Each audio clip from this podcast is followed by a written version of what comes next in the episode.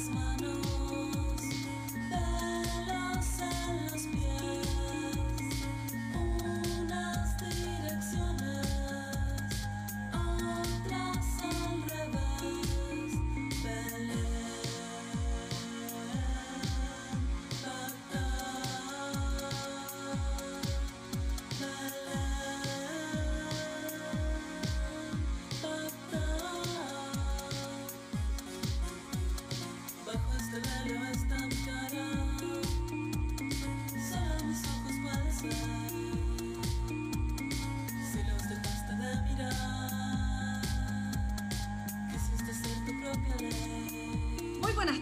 Buenas noches. Estamos en horario estelar en nuestro quinto capítulo de La Buena Racha.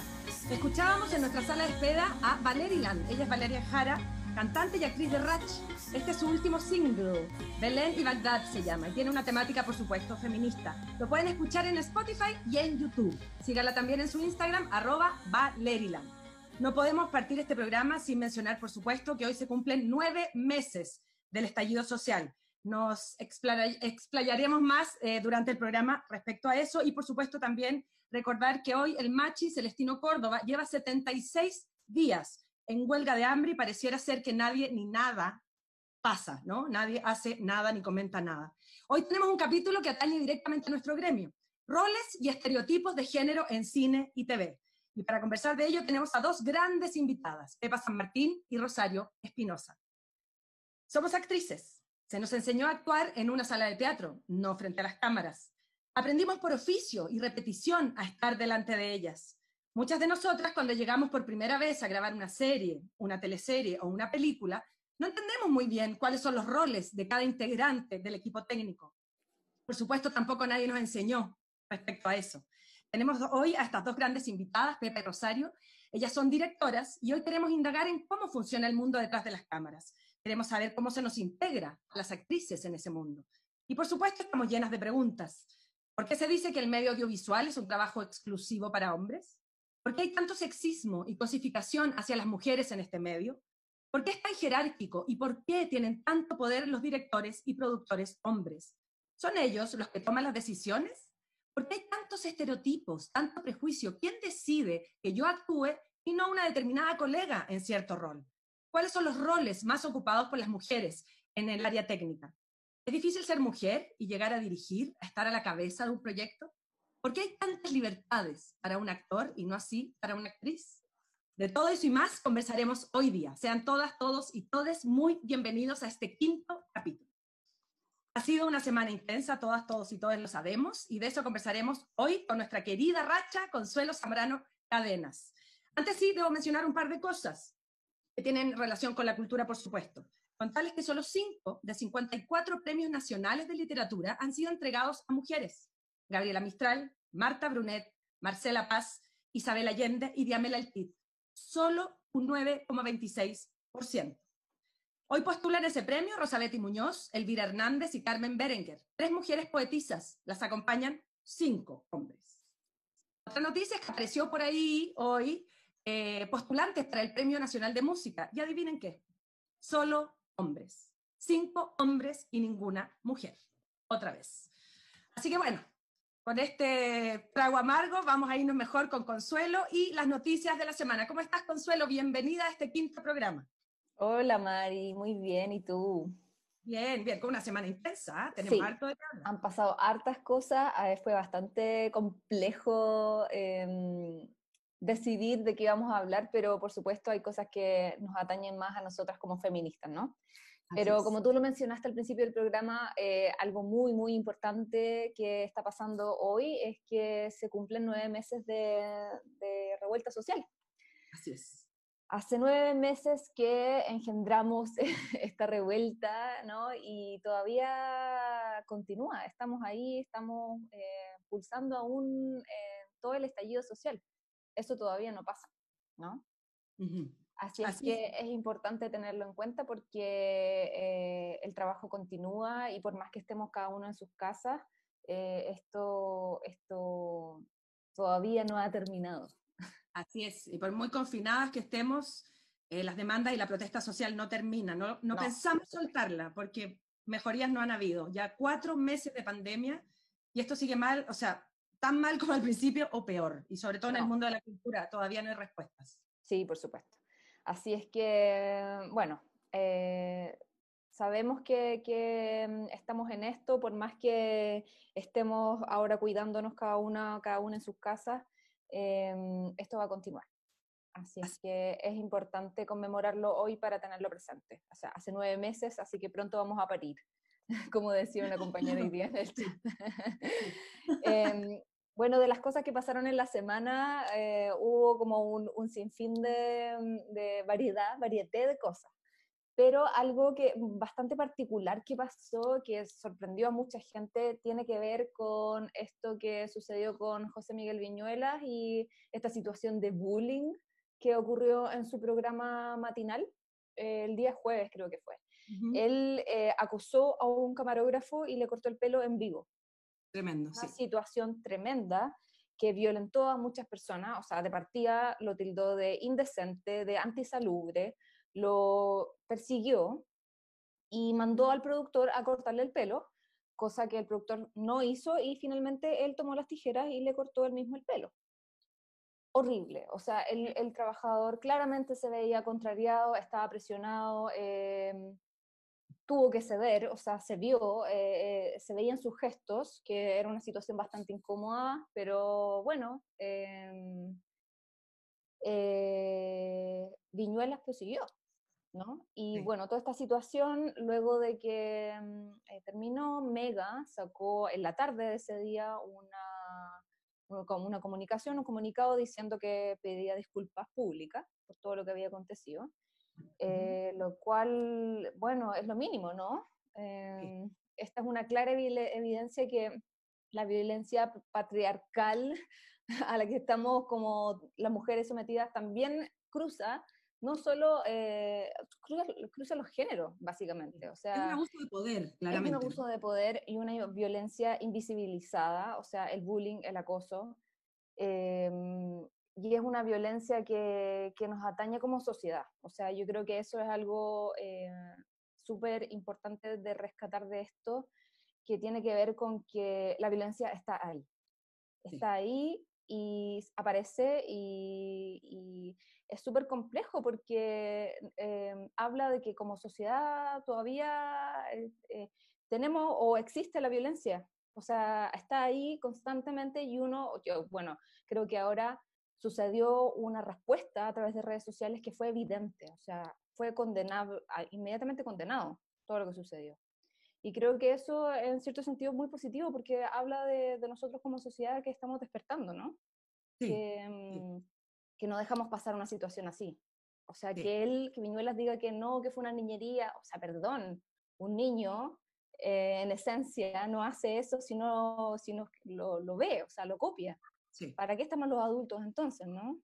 Exacto, muy bien. De hecho, la gente en los DM que están llegando nos agradece que visibilicemos este tipo de violencia y que se exponga, porque hay que condenar siempre el abuso de poder de donde venga. o sea, es. que es algo que, que bueno, eh, Despente, Virgin Despente habla un poco de la violencia también a la que están sometidos los hombres dentro del sistema patriarcal. O sea, uno piensa que como género, nosotros las mujeres, bueno, pero también los hombres, hay, hay una cuota ahí que está también bastante invisibilizada y que es importante hacerse cargo de eso, ¿no? Eh, y creo que también eh, este abuso de poder habla un poco de eso, ¿no? Porque tenía que ver con su apariencia, con su, eh, con su manera de vestir, como, con la persona que estaba ahí, como fue una discriminación, básicamente. Me soplan, eh, con su, me soplan aquí por DM que a las 9 hay cacerolazo. Así que la gente que no está viendo puede cacerolear aquí con todas las de la ley, dele nomás y continuamos con nuestro programa. Sí, increíble.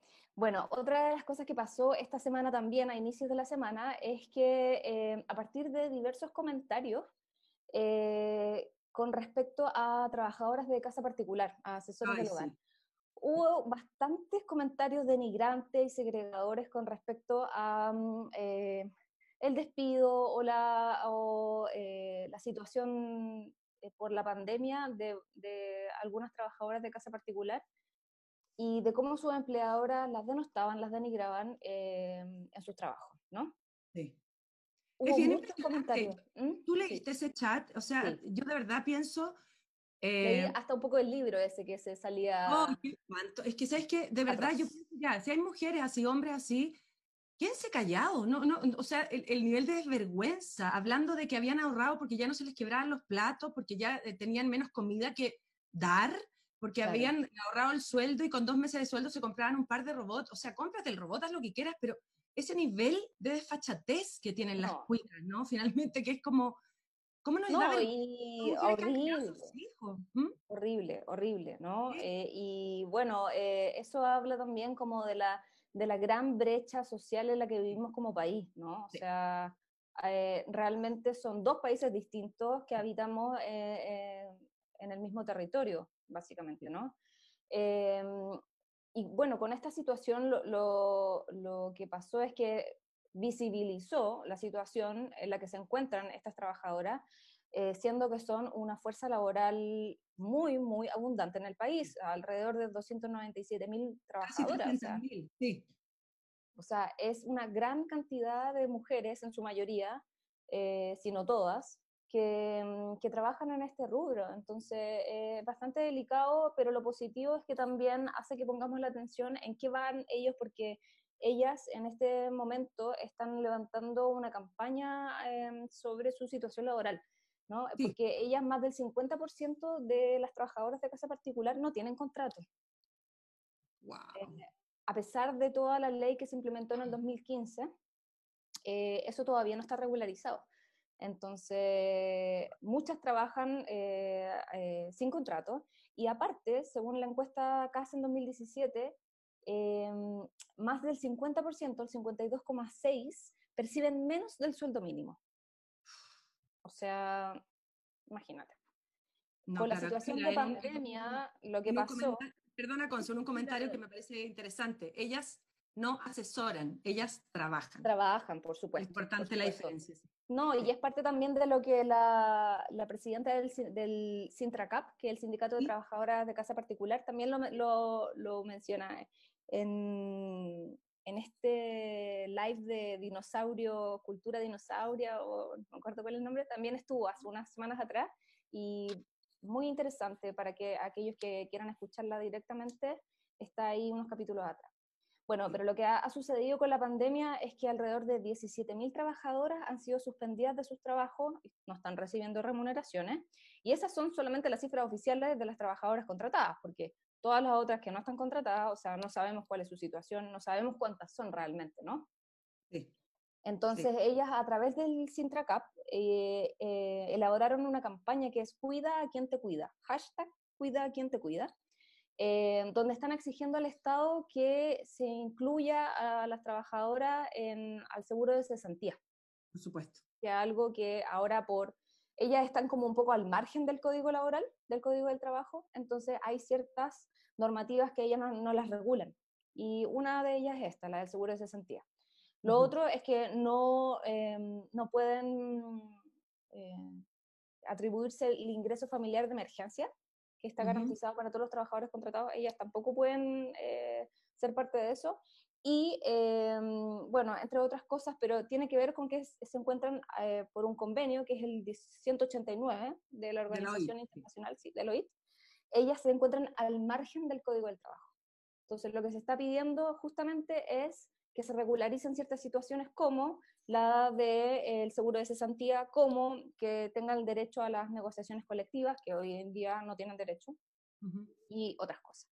Eh, bueno, y en los últimos días ellas fueron al Senado, tuvieron una, una sesión, em, expusieron en la Comisión del Trabajo del Senado y se reunieron con la ministra del Trabajo. Eh, y al parecer tendrían una respuesta el día lunes 20, que, que están esperando.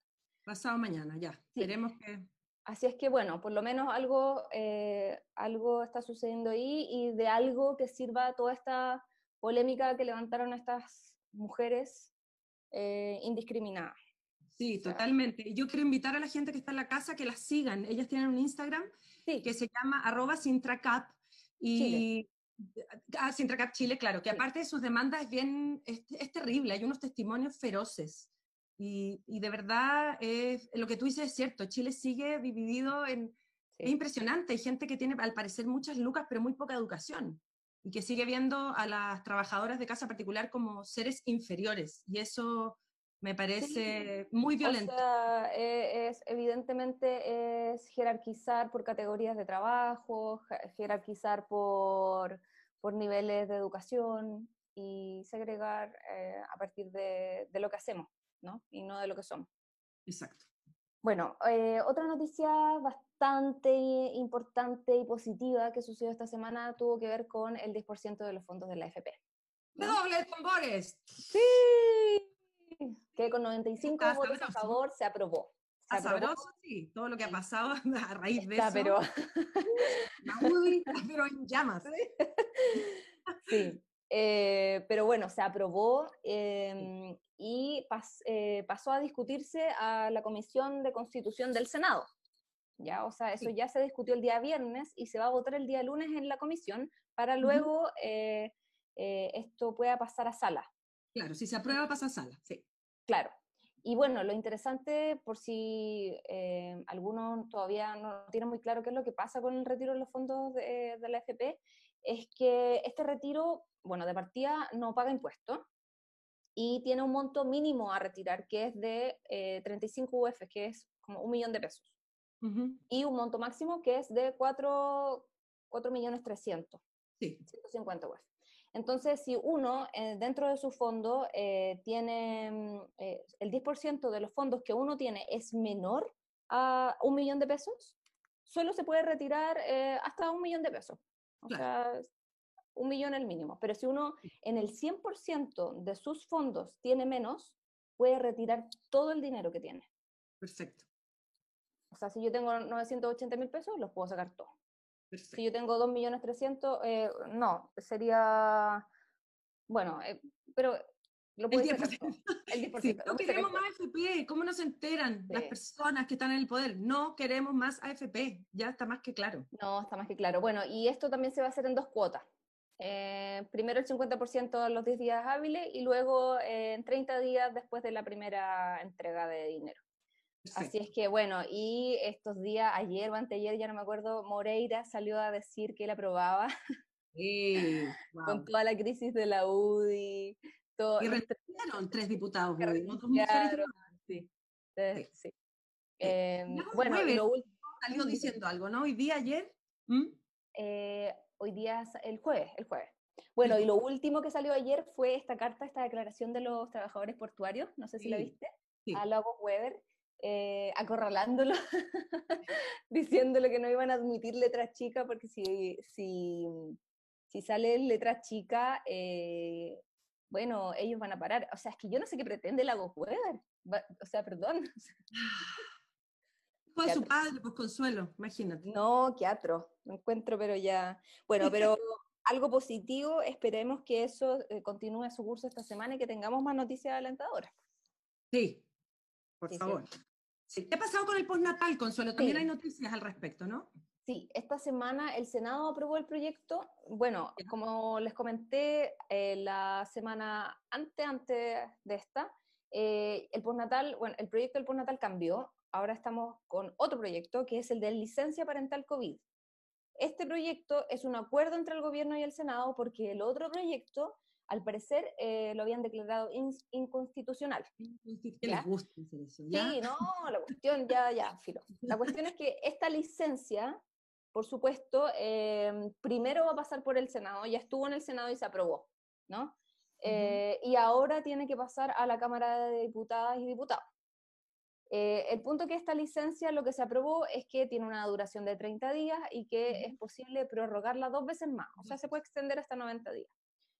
Pero eh, lo que habíamos comentado la vez anterior eh, y todavía eh, no hay un acuerdo al respecto tiene que ver con que el proyecto anterior extendía de 6 a 10 semanas el prenatal. Y este proyecto no lo hace, ni siquiera lo menciona. Y lo otro importante es que el proyecto anterior extendía por un año las licencias de enfermedades graves de hijos menores de un año. Y este tampoco lo menciona. Entonces, esas dos cuestiones, que son las más relevantes eh, y que se mencionan en todas las discusiones de este tema, todavía no llegan a acuerdo y yo creo que ya en la Cámara de Diputados, en la discusión que se haga en la comisión de trabajo, le, van a tener que llegar a algún acuerdo porque... Por supuesto. Sí, la letra chica les gusta también, Sí, sí, sí, la letra chica. Bueno, y que esto... llegue a buen puerto. Por supuesto, vamos a estar atentas, por supuesto. Sí, súper atentas y ahí ir informando el paso a paso.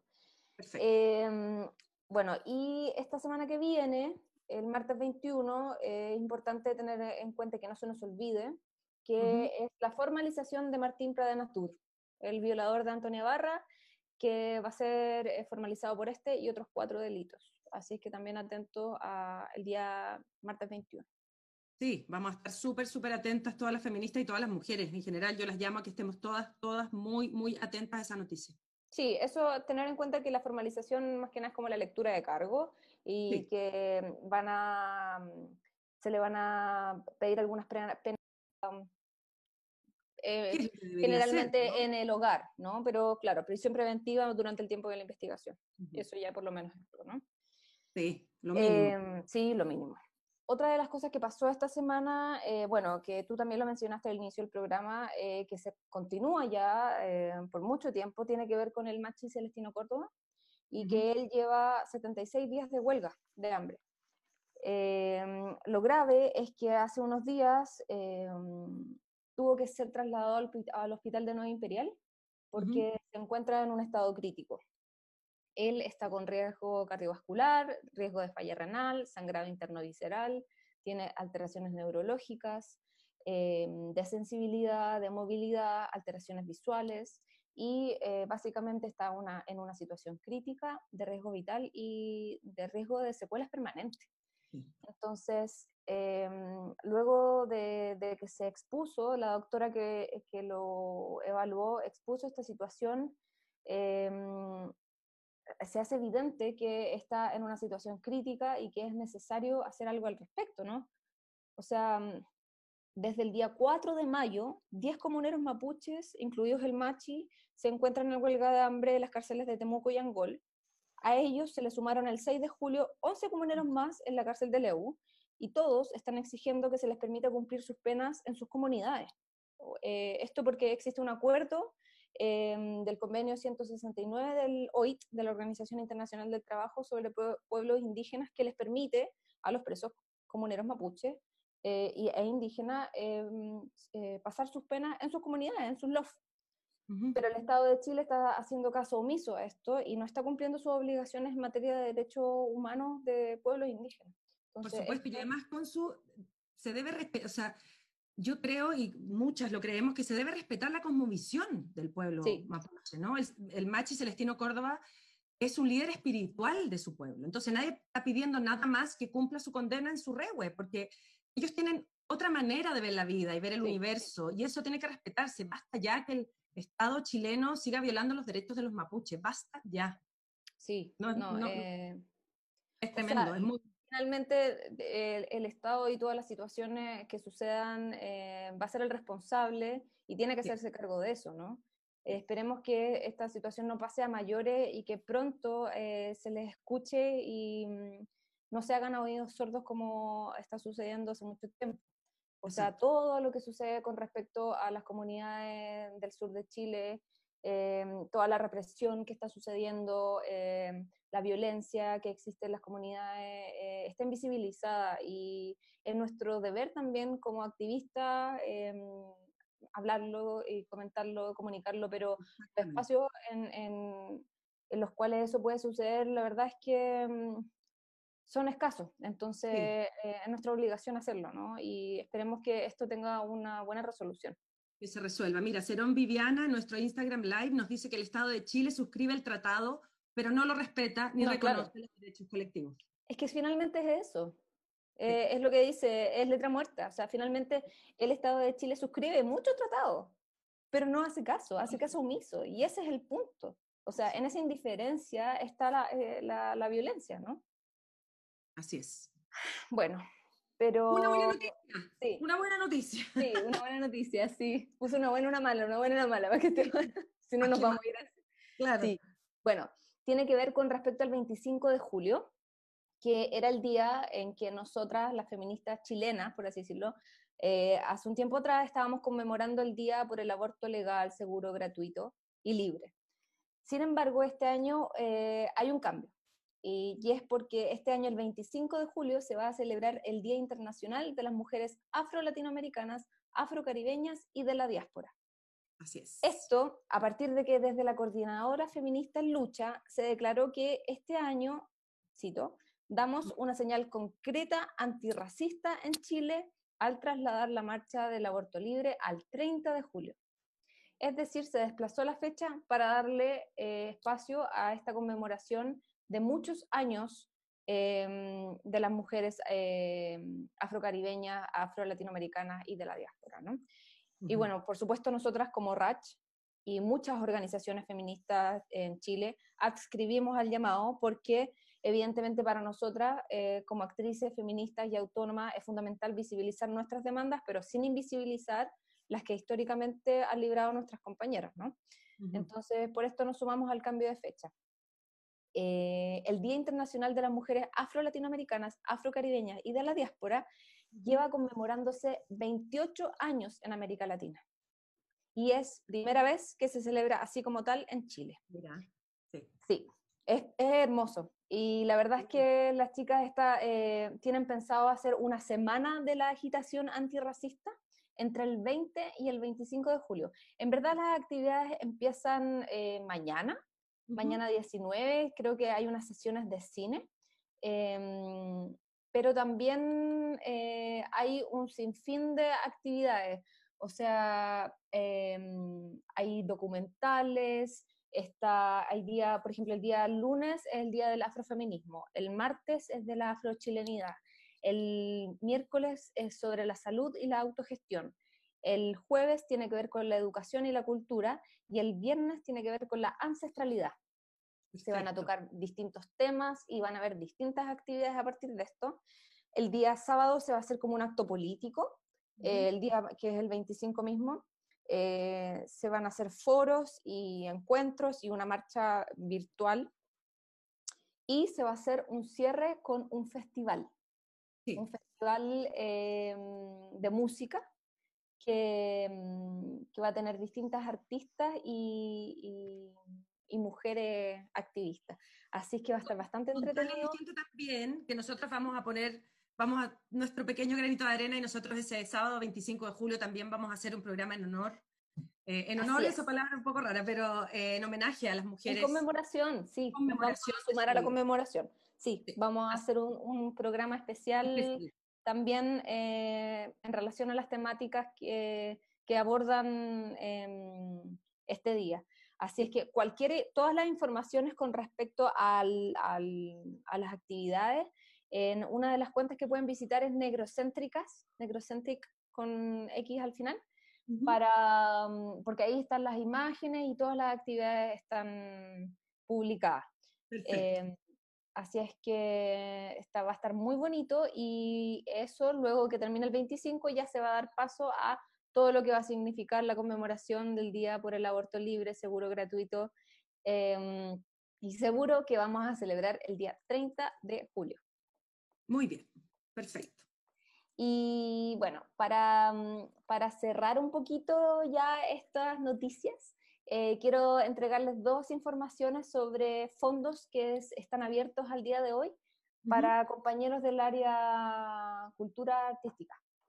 Uno es el fondo de SIDARTE, Fondo Solidario de SIDARTE, em, que a partir de toda la situación evidentemente social y laboral que se está viviendo por la, la pandemia, eh, en SIDARTE desarrollaron este fondo para ir en ayuda de artistas y colectivos y compañías que más los necesitan, ¿no? Para esto, en CIARTE se realizó un catastro en una primera instancia y ahora eh, la segunda instancia tiene que ver con dar ayuda, ya sean cajas de alimentos o em, eh, dinero, en fin, hay, hay diversas maneras. Eh, toda la información, eso está abierto.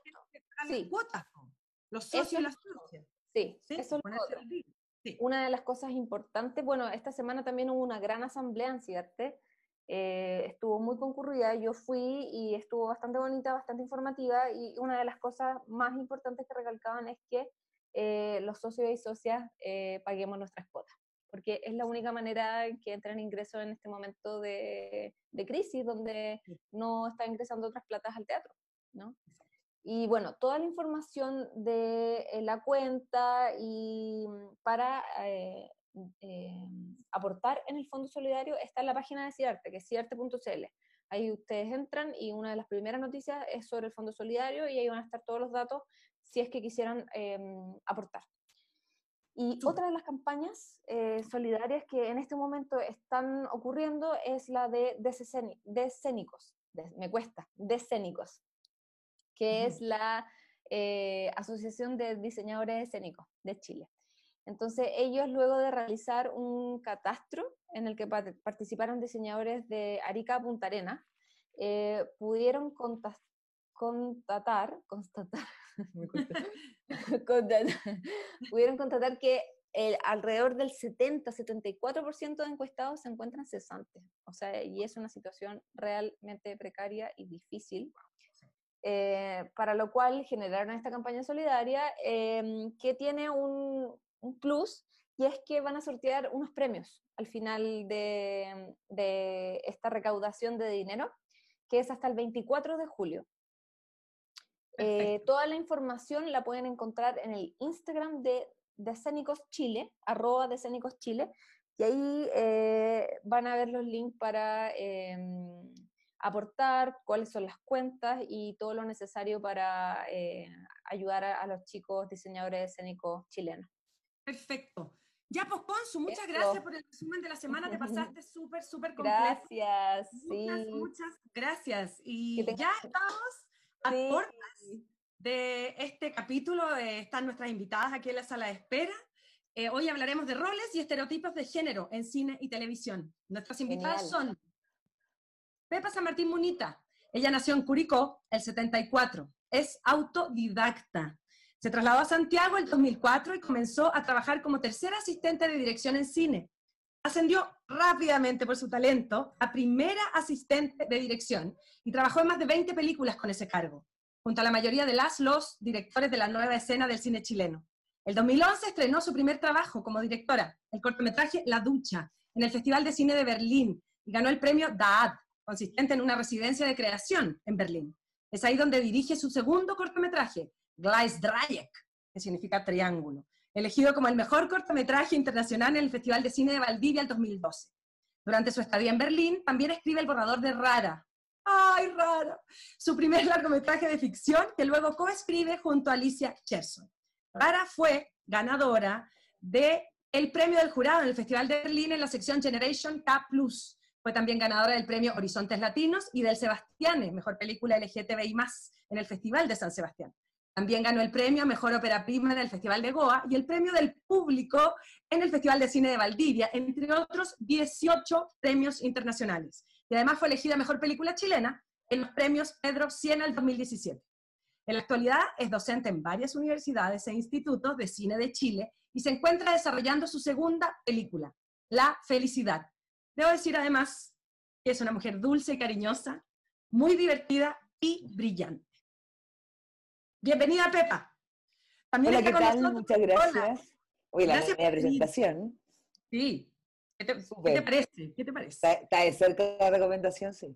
Bueno, está de cerca, me mi vida personal, pero no le conté más También está con nosotros Rosario Espinosa Godoy, ella es cineasta, es activista en Nosotras Audiovisuales, NOA, organización que entre sus objetivos tiene promover y visibilizar el trabajo y la creación de realizadoras del audiovisual.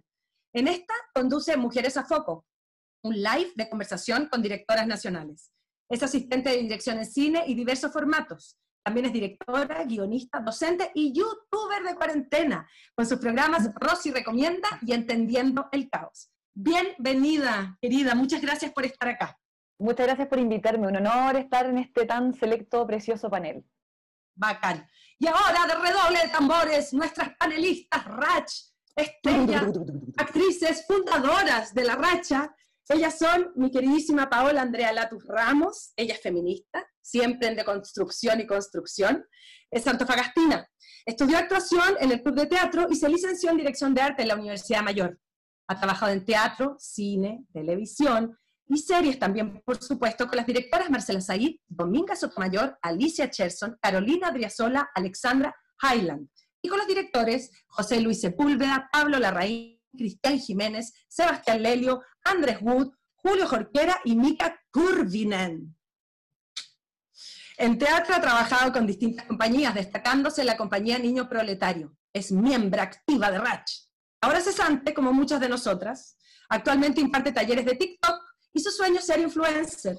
Es madre soltera, sin compromiso, de Teresita.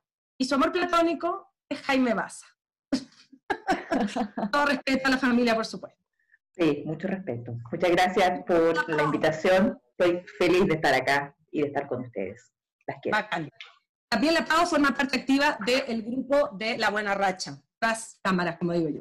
Nuestra segunda panelista Rach es mi queridísima Gabriela Paz Arancibia Galdames. Ella también es antofagastina.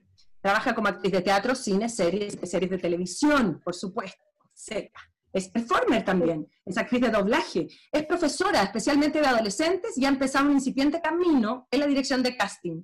Estudió actuación teatral en la Universidad de Chile y ha continuado con su formación en cine tanto en Chile como en el extranjero. Su primera película fue Bonsai, estrenada en 2012 y dirigida por Cristian Jiménez, con la que fueron a Cannes, ni más ni menos. Después hizo Vida de Familia, de Alisa Cherson y Cristian Jiménez, y con ella fueron nada más y nada menos que Sundance, el 2017. También participó en la serie Sitiados, de Nicolás Acuña, y ahora pronto estrenará el largometraje La nave del olvido, de la Nico Ruiz, que ya está empezando a circular en festivales. También participó recientemente en el cortometraje Last Call, de Pablo Larraín, para la película Homemade de Netflix. Es miembro fundador y participante activa de Ratch y, por supuesto, feminista. Bienvenidas, chiquillas. Las pantallas son de ustedes y comencemos a dialogar, debatir y comunicarnos, por supuesto, en este tema que nos atañe tanto a las actrices. La gente, por supuesto, están abiertas eh, los canales para que manden sus preguntas y empezamos desde ahora ya.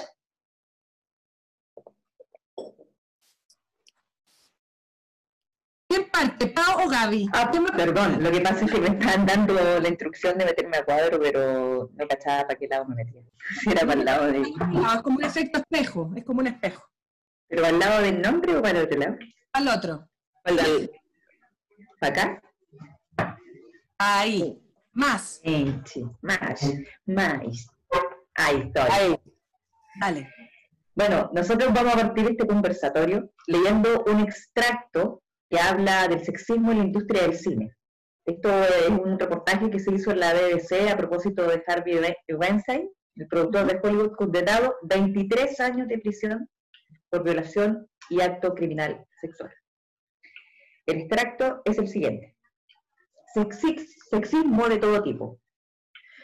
Mucha de la gente entrevistada sobre el tema del sexismo en Hollywood y sobre Weinstein todavía no quiere ser identificada, pues teme que hablar en voz alta puede terminar molestando a la persona que puede tener la llave de su próximo trabajo. Una mujer que trabaja en vestuario, sin embargo, contó que una vez que estaba de rodillas arreglando el cinturón de un actor, uno de sus compañeros de equipo le tomó una foto y la hizo circular por el set. Ella le exigió que la borrara, pero no se sabe si lo hizo. A muchas mujeres camarógrafas, por su parte, a diario les preguntan, ¿cómo hacen para cargar una cámara tan pesada? Ese es un trabajo para hombres. Es la broma acostumbrada. Después de esto viene la pregunta. Chiquillas, ¿cuánto de este sexismo reconocen en nuestra industria nacional, desde la propia experiencia y también en la industria chilena? Abro este tema, lo abro para Pepa, para Rosario, eh, porque creo que es algo que es como leer un poco cuando la sensación al leer este párrafo, eh, personalmente me pasa que es como, también pasa acá, lo estamos viendo en la industria día a día. Y nada, un honor escucharlas. ¿Quién? Mala Pepa. ¿Rosario? Eh, Pepa, quiere, Pepa quiere partir, dale Pepa. Ah, Pepa, dale, perdón. Como queráis. Eh, yo creo que una de las cosas más complejas es darnos cuenta de ese maltrato o de, ese, de esa discriminación que existe. Eh, yo creo que mm, que eso ha sido una de las cosas más, eh, más difíciles del proceso de que uno se va convirtiendo en feminista y, va tomando estos, temas de lucha, sino de darse cuenta de, de, cómo nos ha costado ser, eh, o darnos, hacernos paso, digamos, en el camino. Eh, entonces, ese mucho más, si tú me preguntáis como cuánto vemos, yo veo eso y mucho más, porque ese es el que está, ese es el que vemos, el, de las fotos que van dando, dando vuelta, em, de, las miradas, risas, o e, ese, ese doble texto que hay sobre las mujeres. Pero hay uno que es, que yo encuentro que es aún más peligroso, que es ese que está más silenciado. Es el, el de, por ejemplo, eh, el, de, el de siempre querer, como, como tratarnos de pobrecita un poco. Mm. Dentro, y estoy hablando netamente del mundo audiovisual en el rodaje en set, donde tienen que estar siempre o, o, que estar siempre pendiente del desarrollo de, de, la mujer que hay en el set, porque de alguna forma la ven con menos posibilidad de hacerlo. No sé si me explico lo que te estoy hablando. Yo, yo entré como asistente de dirección en donde éramos súper pocas mujeres, ¿cachai? Mm. Éramos, ahora nosotros estuvimos por ahí en Valdivia hace mil años, ¿cuántas mujeres éramos en el set? ¿Tres? Tres o cuatro, en ilusiones. Tres o cuatro, y de esas, y de esas éramos la mitad lesbianas, ¿cachai? Que teníamos la posibilidad de no tener hijos y partíamos donde fuéramos. Entonces era muy fuerte el, el, sentido de, de, cómo nos veían a nosotros, ¿cachai? Como, como, como, como establecíamos relación. Ya por un hecho que yo era lesbiana, ya era raro, porque como tratáis una mina que es lesbiana y que no tenéis ninguna cosa sexual, es como ya un tema raro. Y para las heterosexuales que habían, también era, era, era un lugar incómodo. Era un lugar donde éramos por ejemplo, a mí me, pasó un par de veces de directores de fotografía que me bajaron del auto para ir a filmar una escena como asistente de dirección, porque era mejor que ese cupo fuera un hombre, por si pasaba algo. ¿Me entiendes? Como, y creo que ese, ese machismo o esa forma es, es también una construcción también de nosotras, porque ahora yo creo que que nos permitimos decir. Yo creo que en ese tiempo era como que me la comía. No sé cómo me la comía, pero me la comía. Y llegaba emputecida y pasaba a ser el, el ogro, pasaba a ser la mina histérica, la, ¿cachai? Como que, que, que era una controladora. Pero, mm, pero creo que sí, pues yendo la pregunta, también por otro lado, creo que totalmente vemos eso y, podemos seguir relatando mucho más acciones. Rosario, yo creo que tú también compartís, fuimos asistente, somos asistente de dirección. Sí. Mm. Sí, bueno, eh, sumándome a tus palabras, Pepa, me parece que es súper acertado lo que tú dices y lo que también menciona Paola. Eh, el sexismo, yo también lo conozco mucho mejor desde el rodaje, eh, como que hay otros temas más grandes también que tienen que ver como con las elecciones de ideas que se ganan los fondos, quiénes están postulando, que, son que es como otra capa también que tiene que ver con las narrativas que estamos eligiendo contar, que sin duda segregan a las mujeres o las retratan desde otra perspectiva. Pero desde, mm, hablando de la experiencia como del rodaje, eh, Pepa también sabe muy bien, siendo asistente de dirección, es un cargo de liderazgo dentro del set, em, en donde una tiene que llevar el control de todo lo que está pasando, eh, organizar, mandar un montón de personas eh, a veces grupos grandes, a veces pequeños, y una por ser eh, joven o por ser mujer, teniendo, por ejemplo, una directora mujer, actrices, toda la onda, que el productor técnico no te haga caso de que tiene que mover el camión. ¿Cachai? y, que, y que no te haga caso, que, que le voy a preguntar a la persona que está armando el Steadicam que cuánto se va a demorar, y viene una persona, nada que ver a decirte como, oye, pero si ya te dijo que se va a demorar 15 minutos. Y yo como, bueno, yo soy la asistente de dirección, ¿cachai? Yo soy la asistente de dirección, le voy a preguntar 25 veces si quiero, ¿cachai? Es mi trabajo.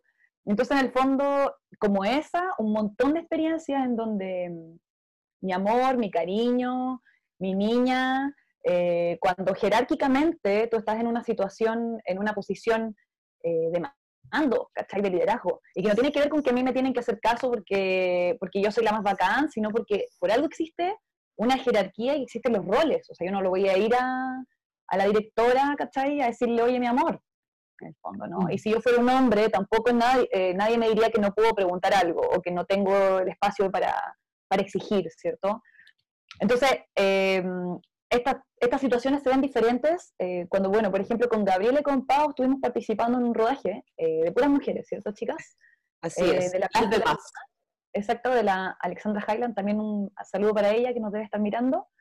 y ese rodaje, la verdad, yo nunca había tenido una experiencia tan particular como esa, ¿no? Había como otra energía y otro tipo de confianza en las relaciones que estábamos teniendo en el set, que son parte fundamental también para contar una buena historia como que la gente ve las películas, ve las series, no ve el resultado, eh, pero el proceso también de cómo las cosas se están llevando a cabo, la dinámica de rodaje, eh, cómo nos llevamos, ¿cierto? ¿Cuál es la sensación que tú tienes en el ser, esa energía, esa mística que le gusta llamar a la gente también? Eh, todo se traspasa al frente de la cámara.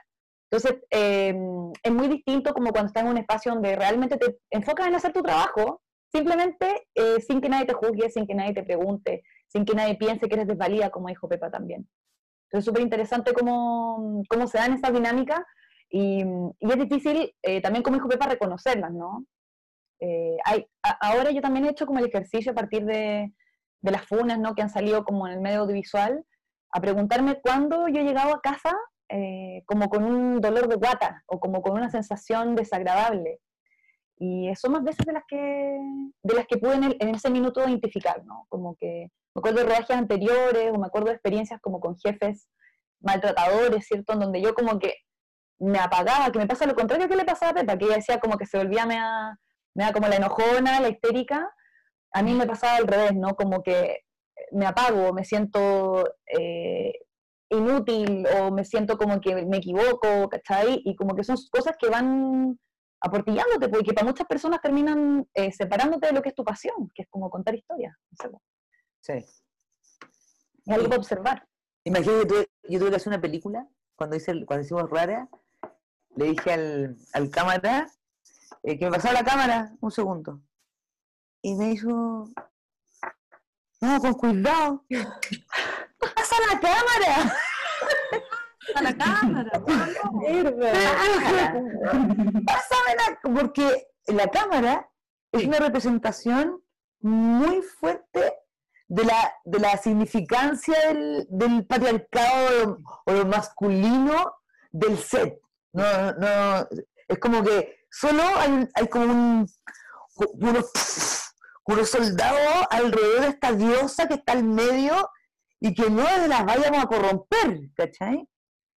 Entonces creo que eso es lo que se ha ido ganando también. Yo creo que eso es nuestra gran eh, batalla en las, en las salas de clase en los Zoom ahora más contemporáneos, de, de darle ese espacio a las chicas que suban las escaleras, que pueden colgar, que pueden meter cable, que pueden tomar una cámara y que nada las va a detener.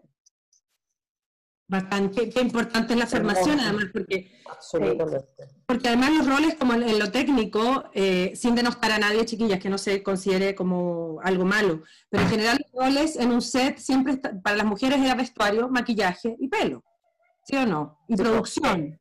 Arte y producción, sí. Claro, arte y producción. Y, y, ahora es verdad lo que dice la Pepa, y es verdad eh, que uno ha visto cómo se transforma el set, y uno ve a las chicas eléctricas, las cámaras, woman, y es la raja, es bacán, es bacán, y es y lo que se establece en términos horizontales con el feminismo en un set también, que pucha que es rico trabajar con mujeres, y, lo digo como actriz, que uno llega, como lo decía en la introducción, muy desde afuera, muy ajena, es tan rico, yo, no hay cosa más rica para mí como actriz que trabajar en un equipo con mujeres, de verdad que es, es un ambiente muy exquisito, es muy agradable, es muy horizontal, y es, es bacán. Es Pero ¿sabes que eh, yo creo que, obviamente que que las mujeres son parte importante, pero creo que también hay que ampliarlo a lo femenino.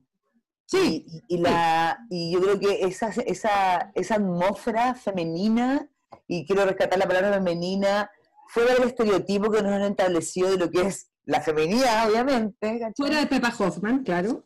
Pero creo que claro, eso es eh, lo que tenemos que rescatar y eso es lo que hemos aprendido porque nos tenían convencidas de que éramos peleadoras, de que éramos competitivas, de que no íbamos a pelear. Mm. Entonces ahora nos estamos dando cuenta que no, que somos una potencia innata y que nos podemos comunicar de otra forma. Sí, sí. Bacán. Chiquillas, nos teníamos que ir a un pequeño corte, porque esto en el Instagram Live dura una cierta cantidad de tiempo. El tema está increíble, estamos llenas de preguntas. A la gente en su casa sigue haciendo preguntas, ya no vamos a tener las preguntas en el pero sí van a llegar y no vayan a pasar las- Nos vemos en dos o tres minutos, no se vayan. Destrucción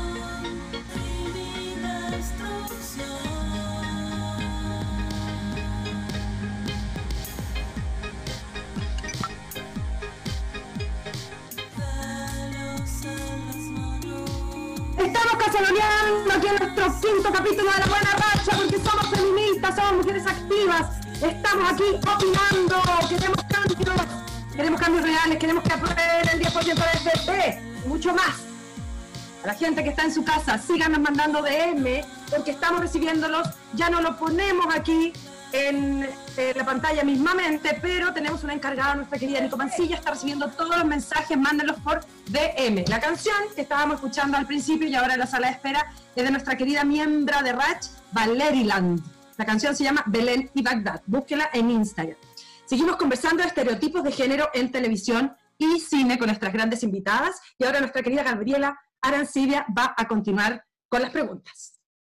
Así es, chiquillas. Bueno, esta conversación está muy, muy, muy interesante y vamos a entrar a, otro tema que tiene que ver específicamente con los roles y estereotipos eh, de género, eh, ya que es sabido por todos que la industria del cine y la televisión en Chile, y me atrevo a decir afuera de, en el mundo, digamos, repite sistemáticamente patrones y estereotipos de género.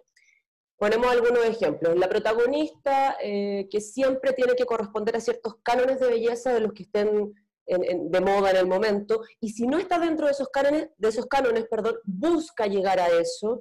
Eh, la mujer que busca el amor, por supuesto, heteronormado, eh, para completar su vida. la amiga fea pero simpática, la mujer que si bien es exitosa es perra con todas las otras mujeres y pelea y es competitiva. eh, y también lo vemos con las disidencias, eh, disidencias muy caricaturizadas, por ejemplo. eh, y creo que es algo que aborda como hombres, mujeres y disidencias.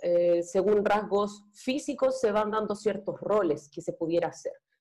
Las quiero invitar a un ejercicio de poder desmenuzar un poco esta cadena y ver de dónde proviene esto. ¿Cuál es el, si pudiéramos decir, cuál es el origen? O cómo es- estos eslabones van decidiendo qué. Eh, ¿Cuál es como la punta de esta pirámide jerárquica? Porque, bueno, sabemos que eh, hay relación de poder y hay jerarquías en la industria. Eh, pero ¿de quién depende? ¿Del guion? ¿Es el casting? ¿Es la dirección? ¿Es la producción? ¿Es el canal de televisión? ¿Quién está en esa punta jerárquica para tomar la decisión final de quién representa qué? Si nos pudieran dar su impresión. ¿Quién quiere partir? Rosario Pepa. partir, sí.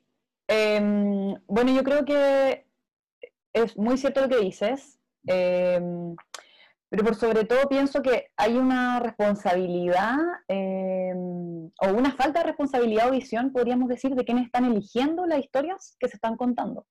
Eh, porque podríamos decir, eh, claro, el problema, por ejemplo, reside en el guion. Eh, pero por cada guion patriarcal hay miles, cientos de otros guiones feministas que no alcanzan a llegar a ser considerados para poder ser producidos, filmados, eh, distribuidos, visibilizados, etc. Entonces, en el fondo, siento que la responsabilidad, eh, cualquier persona puede escribir un guion, ¿no? Como desde su perspectiva, eh, sesgada, no sesgada, inclusiva, etcétera, ¿no? Pero ¿quién decide qué, qué guion se filma? Eh, ¿Quién decide cómo producimos esto? Me parece que por ahí está un poco la falta de voluntad de buscar historias eh, que representan a las mujeres, las disidencias y cualquier otro espectro que esté fuera como de lo heteropatriarcal. ¿Cachai? Eh, y siento que, mm, que es muy cierto esto que dices, ¿no? Porque está como, eh, crecimos viendo películas, series, etcétera, como de estos personajes bien estereotipados eh, de cómo somos las mujeres, eh, las mujeres podemos ser una cosa, ¿no? Podemos ser inteligentes o bellas o compañías de los hombres, ¿no? O, o con arcos dramáticos que giren en torno a lo que los hombres desean de ellas, ¿no? O como estos intereses románticos. Eh, y por ejemplo, no sé, como voy a dar un ejemplo así como legalmente rubia, ¿cachai? Como que Elle Woods era bella, ah, pero es inteligente, ¿no? Como, ¿me puedo ser bella e inteligente? ¿Cachai? Como no, se, no, no es posible, porque esta visión masculina, como que las mujeres tenemos que cumplir solo un rol, ¿no? Una cosa. Entonces, finalmente, eh, si las personas, yo creo que la pregunta ahora es como, ¿quién está contando estas historias? Si las personas que están contando esta historia son hombres, eh, eh, que, que pertenecen a un sistema, que están bajo una visión heteropatriarcal, ¿no? Eh, lo que van a representar es lo que ellos creen que es la realidad, pero en el fondo no es la realidad. Y yo siento que hoy día eh, hay un, un público que es más exigente, eh, porque tenemos más información, porque existe el Internet, ¿no? Y como que el Internet da espacio para otras narrativas, así como en algún minuto el cable dio espacio para narrativas que no están en la televisión abierta. Eh, y lo- el público real, ¿no? el público diverso, es exigente con el contenido que quiere ver. Eh, y en el fondo eh, es una locura darse cuenta que series como Sex Education han hecho más por la educación sexual y la diversidad que la educación sexual que podemos tener al alcance, ¿no? Como la que podemos recibir en los colegios o lo que sea. Entonces también eh, siento yo que hay una responsabilidad en la narrativa que estamos contando de mostrar cómo es la mujer, cómo somos las mujeres, cómo es la gama de seres humanos que estamos viviendo, ¿no? Y que no tenemos que estar respondiendo como a estos patrones. Eso. En verdad no sé si respondí la pregunta, pero mi reflexión va como en ese, va como en ese espectro, ¿no? Como que creo que quienes estamos, eh, que, eh, como que el otro día, bueno, ya me voy a poner al tiro brígida, pero el otro día vi la jauría y, mm, y me pareció, entre muchas otras cosas, eh, que si bien es una serie que tiene eh, como expectativas de, de denunciar, ¿no? Como demostrar eh, desde el punto de vista femenino, me doy cuenta que dos son guionistas hombres, eh, dos de tres guionistas son hombres, ¿no? Y de los cuales todos tienen 40 años. Entonces, si quieres hacer como una, pienso como, ¿por qué no hay una guionista joven escribiendo esto, ¿no? ¿Por qué no hay gente que ha sufrido a lo mejor este tipo de vulneración escribiendo desde, desde, lo que se, desde lo que se siente, ¿no? Como para poder acceder realmente al mundo íntimo de cómo son los personajes, para poder tener una mirada realmente crítica de lo que está pasando. Entonces, buena onda saber estructurar un thriller, ¿no? Como, eso lo puede aprender cualquier persona. Pero un punto de vista eh, real, ¿no? Como un punto de vista concreto sobre esto que está pasando, una mirada que sea interesante, que de alguna manera te hable, eh, me parece que se consigue solamente consultando a quienes pueden acceder a esa emotividad, ¿no? Entonces, ¿cómo no hay una guionista joven eh, escribiendo en la jauría? Como, ¿por qué no está ella contratada? ¿Cachai? Y existen, y estamos en todos lados, entonces como que siento que hay una falta de voluntad en ese sentido. Bueno, justamente lo que dice la, mm, perdón, disculpa, lo que, en lo que dice la, la Rosario, creo que una de, la- de las cosas que tiene la jauría, eh, a mi parecer, que es el problema de la profundización de todos esos mundos. Una de las grandes críticas que yo creo que se le ha hecho a la jauría también es eso, se abordan muchos temas, se abordan muchas historias, pero no se profundizan. Y entre ellos, el tema justamente de, de las violaciones, porque personalmente encuentro que es una serie demasiado plana. Eh, Gaby, perdón.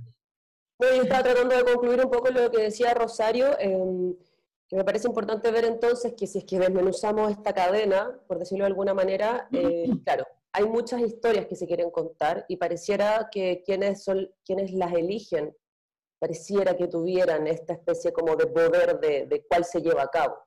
Eh, aún así, igual pasa que pueden haber temáticas interesantes, pero algo sucede que las mismas actrices, o, sea, o- que actrices con ciertas, o actores también, eh, con ciertas características físicas, igual terminan hacer, siguiendo este patrón. Independiente de que se elija, por ejemplo, si incluso se eligiera una muy eh, un muy buen guion, hay algo que también termina siempre poniendo las cosas como el, como el status quo eh, patriarcal eh, comanda, no sé, hay algo ahí. Sí, Hay Pero poco riesgo también, ¿no? Hay Mm. poco riesgo y, y también yo creo que, no- yo no he visto la jauría en lo personal, pero tiene que ver con que la historia la siguen escribiendo los hombres, ¿no? O sea, la historia de las mujeres, independiente de la edad, que decía la Rosario, que me parece un súper buen punto. O sea, si vamos de 20, sería genial tener guionistas de 20, lógico. O por último, una asesoría, no sé. Pero la historia la escriben los hombres, todavía, 2020. Entonces, y además lo que dice la Gaby es cierto, que siempre, yo creo que ahí, Pepa, no sé si estás de acuerdo, que hay una, una cosa que tiene que ver como con vender lo que tiene la televisión, los rostros de televisión. Porque siempre vemos a los mismos actores y actrices haciendo medianamente los mismos personajes, muy poco riesgo, siento yo, sobre todo en las teleseries, muy, muy poco riesgo. No sé si a las teleseries le tenemos que exigir que tengan riesgo. O sea, yo ¿Qué? creo que, yo creo que, que- creo que cada, cada, cada cosa hay que verla en particular. Creo que aquí no hay que hacer una, una, genera- una generalizar porque son varios tiempos. Yo puedo hacer una película independiente con mi productora, si yo quiero hacer una serie al tipo de la jauría, donde necesita una industria, donde hay muchos más países metidos, es un diálogo que va más allá del guion, del productor de Chile, de las actrices, del director. Tiene que ver con las expectativas y diseños de la industria que tienen ciertas cadenas o quienes tienen esto. Y claramente ahí tenemos el patriarcado eh, heavy, ¿cachai? Como no lo, no lo vamos a negar. Yo, yo, yo me iría a otro tipo de pregunta. Yo, me, yo reflexionaría más del cómo queremos que nos representen. Porque yo creo que también este es un tiempo de nosotras. Antes de decir el cómo, porque que haya una guionista mujer en la jauría no nos asegura que va a tener esa mirada. No, hay muchas cosas. Entonces, yo creo que yo abriría de partida el- el- el- el- esta cosa tan binaria de hombre-mujer, sino que me iría algo mucho más, eh, otras miradas, porque creo que la, la masculinidad creo que tampoco hay que anularla. Creo que la No. masculinidad hay que quitársela, que sea el poder solo de los hombres. Claro. La masculinidad también es parte de las mujeres. Entonces, creo que proviene de ahí y creo que estamos en un proceso, bueno, puede ser que también sea, soy otra generación, ¿cachai? Entonces, creo que, que es un momento de, es la oportunidad que tenemos de detenernos, de juntarnos así como nos estamos juntando y decir, ¿cómo chucha quiero que me representen? Porque aún estamos contaminadísimas de todo Ujú. lo que nos han metido durante toda la vida, no solo las teleseries, las teleseries, los cuentos, los libros, la todo. Sí. Todo ha llevado, está llevado para, para hacernos de un lugar. Y yo sigo peleando con ese lado mío. Esto es una, es una construcción que es muy larga. Sí. A veces, y a veces siento que la palabra feminista me queda grande, aún, ¿cachai? Porque es, es, es muchas desconstrucciones. Yo a veces estoy- escribiendo, estoy pensando en mis, mis, mis- mis- mis personajes, y de repente me veo yendo para otro lado. Y, ah, y ya ahora tengo la posibilidad de, alerta, alerta, y retrocedo, pero es un ejercicio que no me sale por los poros. Sí, sí. Sí, hemos hablado de eso acá también, Pepa, claro, de, Sí. de cómo nos vamos construyendo en el feminismo también, que nadie nació feminista, ¿no? Y vamos aprendiendo y por eso hacemos estas instancias de diálogo también acá en La Buena Racha. Quiero leer una pregunta, chiquillas, que hace arroba guion bajo pupilas resentidas. En. Instituto Profesional Arcos muchas veces seleccionan entre lo mejor cortos de temática LGBT, pero muy desde lo que es la heteronorma. Y siento que es un flaco favor. Yo ¿Qué soy profesora del arco. Yo soy profesora- del Arcos, cuéntenos. A ver, no. El cine un, es un ejercicio difícil de hacer. Entonces, cortémosla con esa exigencia. El cine se debe, se debe hacer seguramente eh, lo que vemos ahora, lo que está saliendo ahora, lo que estamos viendo fue hecho hace un par de años, hace Sí. dos años atrás. Eh, el, el error, démosle espacio al error, vamos, vamos a equivocarnos, sobre todo en una universidad o un instituto. Es donde más tenemos el derecho de decir, ¿sabéis qué? Esta me quedó machista. O me quedó, o sabéis que esto que estoy viendo, para mí ahora es heteronormativo. Para mí eso es un proceso de desconstrucción. Y esas Mm. piezas están ahí para ello, para eso, porque antes no nos dábamos cuenta. Ahora nos estamos dando cuenta y podemos decir, ojo con eso.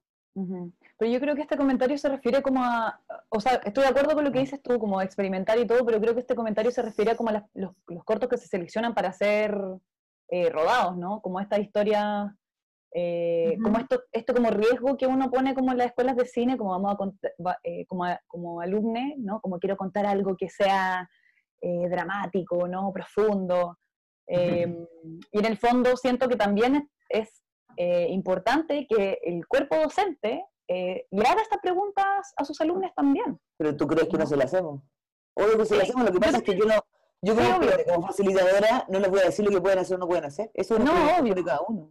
Obvio, yo también hago clases, pero lo que a mí me, lo que a mí me motiva al menos es como eh, preguntarnos cómo estamos contando la historia que quieren contar, ¿cachai? Ellos pueden decidir después hacer lo que quieran, ¿no? Pero Claro. de alguna manera siento yo que, que, que igual está bueno como cuestionar el por qué están contando lo que, estás con, lo que están contando, desde dónde y Es cómo. que, es que depende. Como que lo Sí, conversemos. porque ni cuestionar, yo, yo voy a una, estamos hablando de cine, estamos hablando de puesta en escena. Ahí, yo no, no- no- creo que yo tengo eh, al menos esa conciencia como profesora, quizás, quizás está bien o quizás está mal, no tengo idea. Pero hay, hay una parte que yo les puedo dar herramientas para construir su cine. Enseñar a hacer cine es imposible. Yo lo que yo más puedo entregarles, estas son las herramientas para que ellos puedan elegir y empezar su camino a descubrir. Porque te aseguro que yo te he hecho una sola película. Me queda mucho por descubrir cómo quiero seguir hablando también.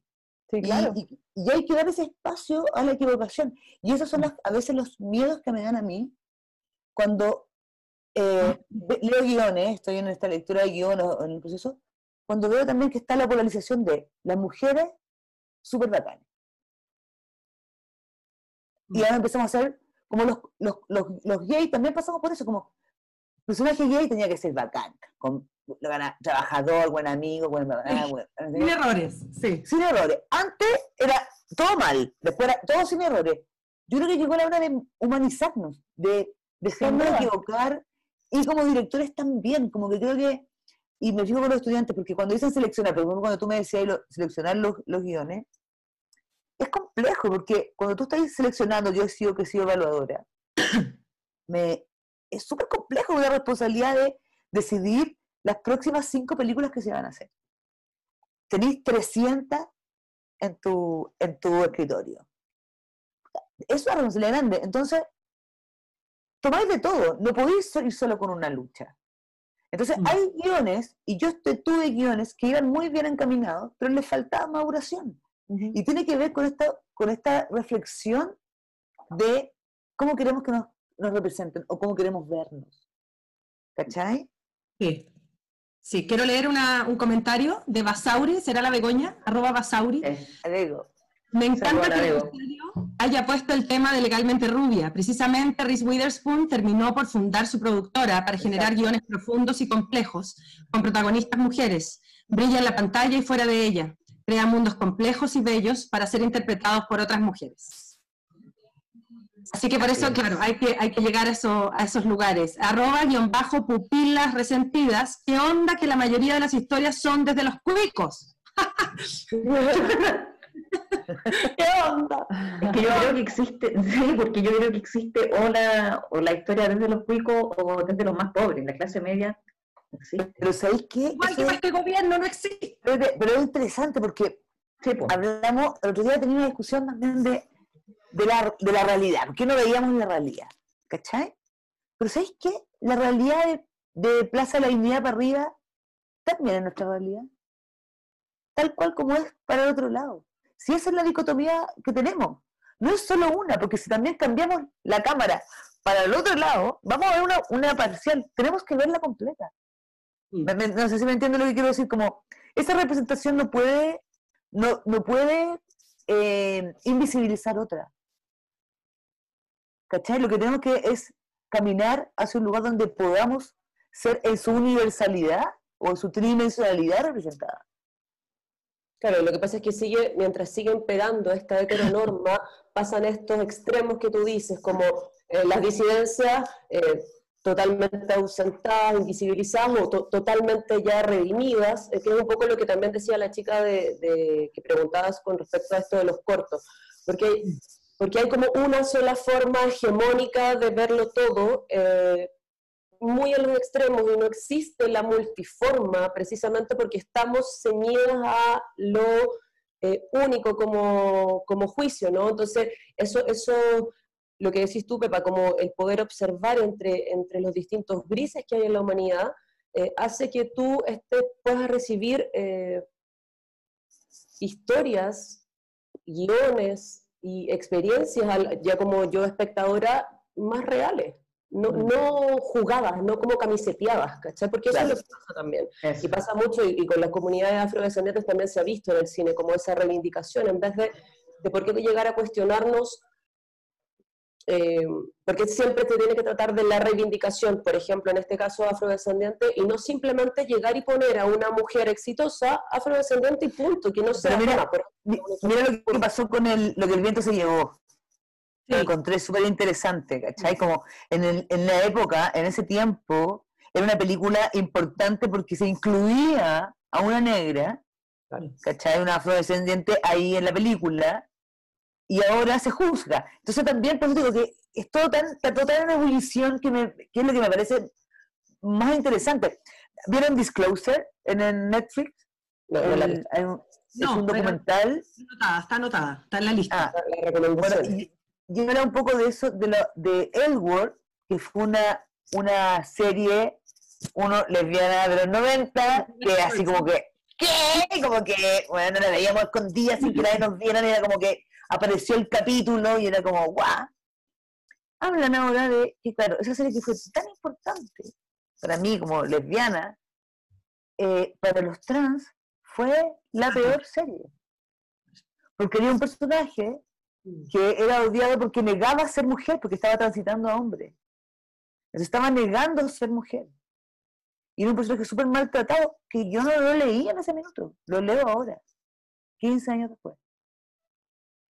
Qué lindo. sí, es, es es bonito, interesante ver también lo que está pasando, eh, lo que ustedes dicen, las posibilidades que ustedes además hacen clases, chiquillas, que encuentro que es alucinante y poder ver ¿no? Esa- esas nuevas semillas, aunque suene cliché. Quiero leer una pregunta de nuestra queridísima hada madrina Andrea Gutiérrez. Agradecer la honestidad para decir que nos estamos todo el tiempo deconstruyendo, que el feminismo no se, no se alza impoluto, sino que trabajando y revisándonos todo el tiempo. ¿Qué, re- qué recomiendan para enfrentar el trabajo en un set de cualquier trabajadora de cine o audiovisual? Yo recomiendo mm, aliarse, ¿sabéis? Como identificar tus aliadas. Creo que es súper importante. Sí. Eh, siento que, y aliades también, ¿no? No siempre, mm, no siempre todas las mujeres son tu aliada en todo caso, pero, pero sí, yo creo que es en- encontrar como tu espacio, tu grupo y, y, y defender, y defender tu rol. Siento que eso es importante. Saber a quién acudir, ¿no? Porque igual eh, es como iluso pensar que todos los sets son espacios seguros, ¿cachai? Como lugares en donde vas a poder, no va a haber problemas o vas a estar tranquila. Ojalá que sí, ¿no? Hay sets que son así. Eh, pero no siempre. Entonces creo que cuando hayan como adversidades siempre hay que saber como a quién acudir eh, y eso, encontrar tus aliadas básicamente. Ese sería mi Pepa. ¿tú? Una buena, me gusta eso que está diciendo Rosario, como los aliados creo que han sido importantes. Mm. hemos, hemos crecido tratando de ser un grupo, una manada, ¿no? Como pidiendo ayuda, llama, llama cuando llegué, avisa, si quieres hablar, esas cosas. Creo que sí, y creo que también es importante no dejar pasar ni una. Sí. Que caigan los que tienen que caer, compadre, como Por favor. Bueno, como que yo no me cuesta entender que a veces tenemos, eh, y a veces cuesta porque hay tan involucrados amigos, gente que uno quiere, eh, se te caen personas que uno no piensa, se te, ¿cachai? Como, por por eso digo que está, está tan difícil en este minuto eh, como tomar definiciones porque estamos absorbiendo, por eso creo que hay que estar alerta, atentas, no dejar pasar ni una, ni a uno, ni a otra. Eh, creo que tenemos que, y tenemos que yo creo que hacer un, un- un feminismo abierto. A mí me pasa eso, Sí. como que yo estoy en una Sí. etapa de, de apertura, de, de que vengan todos los que quieran jugar en- en desde este lugar, son Sí. todos bienvenidos y, y, y creo que tratar de dar lo mejor de sí, porque, por ejemplo, vuelvo a lo, a lo de profesora, a lo de docente, que a veces también a nosotros nos exigen un montón de cosas como que si, como que si yo fuera una filósofa. Sí, yo soy una vil directora de cine. que he hecho una película. Tampoco tengo las respuestas a, a todas las, claro, a todos los cuestionamientos gigantes. Obviamente Hay estudiantes que me hacen una pregunta y es gigante, es gigante. Entonces, creo que parte del feminismo es darnos espacio a que nos pregunten algo y no saber. No sé. Sí. En este minuto no lo sé. Eso. Yo me cuelgo un poco de lo que dice la Pepa y también hago ese llamado también un poco a las compañeras, ¿cachai? sobre todo a las compañeras, a que no tengamos miedo de, de- de pedir respeto, a que no tengamos miedo, a- porque creo que, como decíamos en la primera parte y, y- y lo anunciaba Mariana también, hay muchas veces en que nos quedamos calladas porque tenemos miedo a perder la pega, porque a nosotras como mujeres en los sets sí se nos juzga, siempre. Y la A un hombre, sí, pues, la a un hombre, a un hombre cuando en un set, cuando llega curado a un set, llega pasado a copete, hay una camaradería, pero, Pero- impactante. Déjame, voy a terminar eso. Es impactante la camaradería que tiene, perdón, la palabra se me enredó, pero, eh, y se apaña, y se apaña esto, ¿cachai? Y es como, este, a mí me ha tocado, ¿cachai? Me ha tocado ver al actor llegar con el vasito de whisky atrasado y todos como, ya, ja, ja, ja, esperémoslo, esperémoslo, y todos cagados de frío esperando a que termine, ¿cachai? Y todos callados por miedo a perder la puta pega. Y eso, Sin embargo, la que... pasaría al revés. Y él no tiene miedo a perder la pega, ¿no? ¿Y qué pasa si, qué pasa si la mujer, eso me lo dijo a mí una vez la Mariana Loyola, y nunca me voy a equivocar, perdón, nunca me voy a olvidar, y no me voy a equivocar tampoco en, en- en no hacerlo, ¿cachai? Equivócate, equivócate. Siempre. Bueno, la Mariana una vez me dijo, ¿qué hacemos si esto le pasa a una niña? ¿Qué pasa si yo llego a curar? Si yo llego pasar copete. Me echan cagando, Ah. perdón la expresión, pero me echan cagando Sí. inmediatamente. Entonces, por favor, cambiemos eso. Eso es una cosa de actitud, que si yo no cambio y no pierdo el, el miedo, vamos a seguir en este mismo círculo, como decía la Gaby, hegemónico, ¿cachai? Patriarcal, donde dejamos pasar todo. Eso. Yo con respecto a lo que decía la- el comentario de la Andrea y lo que están hablando las dos chiquillas de, de aliarse y de feminismo, creo que es muy bueno el ejercicio retrospectivo que podemos hacer, como precisamente el, el documento o el archivo que existe anterior es, y que de la que uno también puede, una puede haber sido parte, el revisarlo, el revisitarlo y reflexionarlo hace que una vaya en construcción eh, constantemente y en deconstrucción también. Es bonito esa retrospección porque ayuda a, a dimensionar, con- es parte de la historia y es parte también de lo que uno quiere hacer a futuro. Entonces, muy bonita esa revisitación, esa revisar las cosas. Me, me parece muy, muy bonito. Y Gaby, colgándonos de eso, me parece interesante que pasemos al, al tercer tema, que es hablar del futuro, ¿no? De Exacto. las nuevas generaciones. ¿Cómo, cómo lo ven ustedes? ¿Qué, cu- ¿Cuál es la pregunta para las chiquillas en ese aspecto?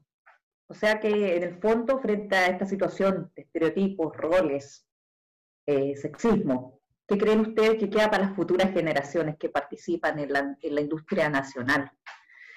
Eh, las actrices jóvenes, las niñas, las adolescentes. Gaby, ayuda a complementar, porque somos Sí. dos.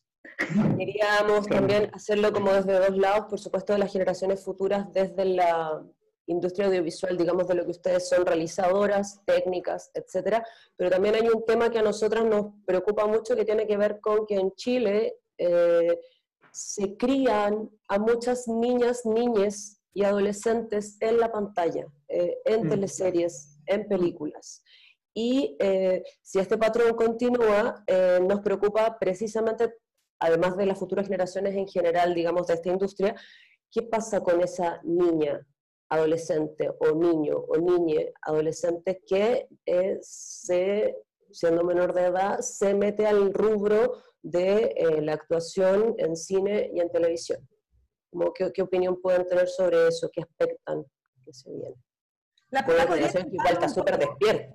Sabe- Pepa trabajó con niñas. Pepa, ¿podría contarnos un poco la experiencia Rara? Que yo creo que, que lo que lo que hiciste como en términos, fue hace cuánto ya, cinco, cinco años, por ahí, eh, que fue súper lindo como lo hicimos, ¿no? Como, como Sí. tú tuviste esa, esa inteligencia emocional hasta una once acá en mi casa. Entonces hablábamos con la Pepa, yo, yo, eh, le decía que, que me pasaba como mamá, que yo quería tener una, una relación, ojalá con la luz, con, la, con, la luz, con las chiquillas, con mis hijas, que fuera cercana. Entonces yo le decía a la Pepa, para que la película se desarrollara como queríamos hacerla, porque la Pepa me contó más o menos la, la- el tono, eh, yo le decía a la Pepa, quiero agarrar a la, no sé, por las chiquillas, poder tomarla en brazos, sacarle un moco, eh, peinarla y que no sea extraño. Entonces abordamos con la Pepa una especie de taller, hiciste tú también.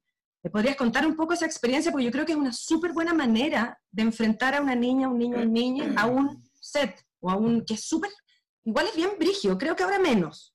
Pero son brígidos los sets a veces, por lo mismo que comentaba la Pau, hay actores pasadísimos todavía. Vamos, yo creo que hay que diferenciar entre cine y televisión. Sí, sí, sí, sí. Son formatos No, distintos y distinto. pues te digo, entonces como que se aspiran a otras cosas, ¿cachai? Yo no jamás he hecho una teleserie, no tengo idea, veo alguna, eh, pero voy a hablar un poco de, claro, del, del formato más cine que, que tiene, tiene, tiene otros objetivos también. Entonces, claramente que en el caso de Rara, que las protagonistas eran las niñas y eran las que me movían la historia y eran para mí, eran las que me preocupaban. O sea, si una escena salía bien por las niñas y estaba mal por cámara, lo siento. La raja. ¿cachai? Entonces, yo quería, eh, y, creo, y creo que tiene que ver un poco con la, con la ley también. Hay una ley, una ley que hay para que, que protege a los niños. Y esa ley creo que es lo mínimo que se tiene que tener para poder trabajar con un niño, digamos. Mm. Uno tiene que respetar su espacio. No, la- las niñas para mí no tenían, no tenían que saber. Cuando digo las niñas también me refiero a mí. Ah. las niñas no teníamos que tener la presión de que estábamos haciendo una película estábamos jugando a hacer cine. Y yo creo que eso, que tener la complicidad de la Mariana, de la Agustina y de todos los adultos del set, fue súper importante porque las niñas lograron Jugar. olvidarse de que estaban haciendo una película. Entonces eran, eran, y, y llegaron, y lo pasaron muy bien, entonces no se querían ir, ¿cachai? Hermoso. Sí. O sea, nunca tuvimos un me duele la guata, o un no quiero hacer esto, nada, ¿te acordás, Mariana? Y nada Nada. más que grabábamos de 10 a 4, a 3. Era como. Soñado. Y nos íbamos a tomar helado, hicimos como una verdadera familia, fue súper Y, bueno. y filmamos, filmamos que, que esto creo, no sé si está bien en el, en el blog, pero lo voy a mirar igual. Eh, yo creo que aquí hay algo importante donde tenemos que concentrarnos, que es la ley. La ley audiovisual nos deja totalmente eh, averiadas en el sistema de trabajo. 11 horas al día, Ahora es ridículo. 6-1, es imposible para una mujer. Es imposible para en las condiciones que estamos, que somos, que las que tienen hijos, las, todo eso, es imposible. No se puede Sí. trabajar 11 horas al día 66 horas a la semana. Y, sin tomar en cuenta los de traslado, porque Sí. a eso agregarle hora y media y hora y media de vuelta. Y si ya fuera de Santiago, significa dejar a tu familia cuánto tiempo. Exacto. Y yo creo que ahí hay un punto que, que, que a- a pesar de que, es súper importante esto del contenido de que estamos hablando, pero aquí hay algo concreto y práctico que hay que arreglarlo. No es posible que esa cantidad de horas sean las que, se, que una persona tiene que trabajar para hacer esto, porque eso discrimina a las mujeres. Es cosa de ver, si le enferma un hijo, la que falta el trabajo es la mujer. ¿Qué pasa en un ser cuando falta alguien? Se fue Se fue cascando. se fue cascando. ¿cachai? Entonces, creo que eso, eso por un lado, la ley es importante ponerlo como objetivo y también aprender a trabajar entre nosotras. Porque yo no sé si tú te acordás, Mariana, o, o sabes, pero cuando estábamos en Rara, por ejemplo, de repente había una compañera que decía, "No, mi hija está enferma, la tengo que buscar al jardín, y en vez de decir, ah, no, anda, anda, y yo te, yo te suplo, y teníamos una maquilladora que se iba a hacer de continuista por esas dos horas que tenía que ir, o tráela para acá, de repente en el set había más niños. Sí. Entonces, ¿cómo? Porque también a veces, y creo que también soy esa generación que nos exigíamos que teníamos que ser, darlo todo. ¿cachai? No, po, tampoco no, se nos obliga todavía a elegir entre la familia o el el trabajo. trabajo. Darlo todo, dejándolo todo. Exacto, Darlo todo, pero dejando todo lo otro de lado, fuera. Exactamente. Pero eso, Pepa, entonces tiene directa relación, yo creo, por lo menos en Rara, que, que yo creo que fue una de las únicas películas eh, que he hecho donde el- la mayoría del equipo eran mujeres. éramos más mujeres, la productora ejecutiva, tú, Todas. la productora general, Y, el lo- y equipo. los hombres que habían eran lo más femeninos que hay. Sí, nuestro director de fotos allá. Ahora. Sí, ¿cachai? Como que sí. Y yo creo que la Macro y la Marian les voy a agradecer eternamente que me dieron el espacio de llevar un set que yo me sintiera cómoda. Oye, si hacer una película es más difícil, es súper complejo. Y, ser, y enfrentarte por primera vez a, una, a ser directora, eh, igual es uno, uno no es súper segura, uno no es la superwoman, ¿cachai? Entonces, lo más importante era sentirlo cómoda y, y- y darle para adelante y creo que hacer, hacer filmamos pocas horas, ¿te acordás, Mariana? Sí, no, sí era increíble. Sí, filmamos siete horas, ¿cachai? Sí. Teníamos vida. Pero tendrá que ver con, la- con- con el comentario que hizo la Begoña también, que a lo mejor las mujeres, claro, tenemos que llegar a esos puestos de poder en el cine también. Me refiero a producir nuestras propias historias, a escribir nuestras propias historias, a dirigir nuestras propias historias, porque evidentemente el, el trato humano es otro, es Sí. otro, y es, cierto. Es cierto, quiero leer un comentario. Espérame, Ah, te, te- la Rosario, la Rosario, que me gustaría escuchar la pregunta dale. con respecto a las nuevas generaciones. sí, Muchas gracias. Eh, sí, yo como que mm, me quiero agarrar en relación a lo de las historias, que siento que mm, si nos fijamos como dónde están eh, las historias más eh, potentes y todo eso, como la gente joven mira hacia el futuro, ¿no? La gente más joven. Eh, uno se da cuenta como las historias que escriben les alumnos o, o no- mi compañeras, mis amigas, qué sé yo, eh, son historias en el fondo que intentan explorar eh, temáticas de lo que significa ser mujer o el proceso de construcción. En el fondo es lo mismo que estamos viviendo, ¿no? Em, y en ese sentido siento que el mundo como del Internet llega, un- eh, el mundo del Internet y como la accesibilidad de la tecnología también llega a eh, acercar la posibilidad de poder contar estas historias eh, con la falta de posibilidades, ¿no? Que como que tienen que ver con la- los bajos presupuestos o lo que sea. Entonces siento que eh, hay contenido narrativo feminista súper interesante que se está gestando eh, y que no necesariamente tiene que ver como con una película que voy a ver en una sala, eh, pero a lo mejor una película que voy a mostrar en YouTube, una web serie, eh, unos mini videos de opinión o lo que sea, ¿no? Como que siento que, que las mujeres eh, y, y las personas que tenemos como pocas posibilidades de realmente concretar algo de gran presupuesto, eh, de alguna manera nos la ideamos para poder crear ese contenido como en ventanas alternativas. Y siento que eso también es importante visibilizar y poder acceder a ello. Eh, eso por un lado. Y por otro lado, yo también estoy como suscrita a unas páginas de guion eh, de puro nerd y me llegan unos mails, eh, unos newsletters como, a- de, como de Netflix está buscando directoras, Netflix está buscando eh, guionistas diversas, el, el sindicato de guionistas de no sé dónde está buscando historias de deportes de mujeres, thrillers de mujeres, géneros LGBT, o sea, películas de género con, con perspectiva LGBT. Entonces, en el fondo, es algo que las grandes industrias eh, ya se dieron cuenta de que para allá va la cosa, po, Sí. ¿cachai? Las grandes industrias ya se dieron cuenta que ya, ya series de hombres com- acomplejados porque son tóxicos, como que ya fueron, ¿no? O sea, uno quiere ver, por algo la Reese Witherspoon tiene, el- eh, tiene mm, la casa productora que tiene, ¿no? Historias complejas, personajes con capas, ciertas mujeres que fallan, eh, dejando de lado no que son todas blancas millonarias, pero es porque esa es su vereda, ¿no? Desde su vereda ella entiende su realidad y la Little, ¿no? Little Fire eh, Everywhere. Little Fires. Everywhere, sí. Eh, everywhere. Sí, ya la vi también. La Pero en el fondo- buena.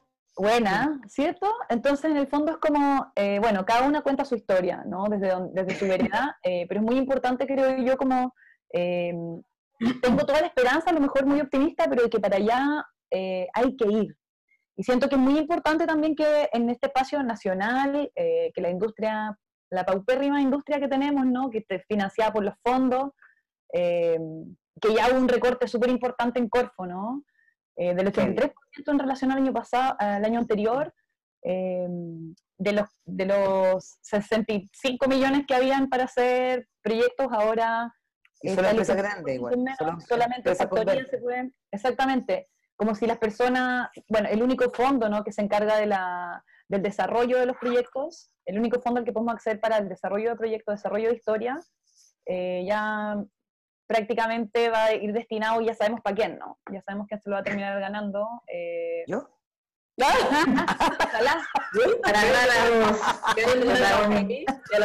¿Protagónica? ojalá sí. Bonita eh, Paola Latus y La Rosa de Lucía. Para dos. Ah, esta, esta, también la pregunta llega a ser como qué historias van a terminar ganándose estos Ah. fondos, ¿no? Como Sí.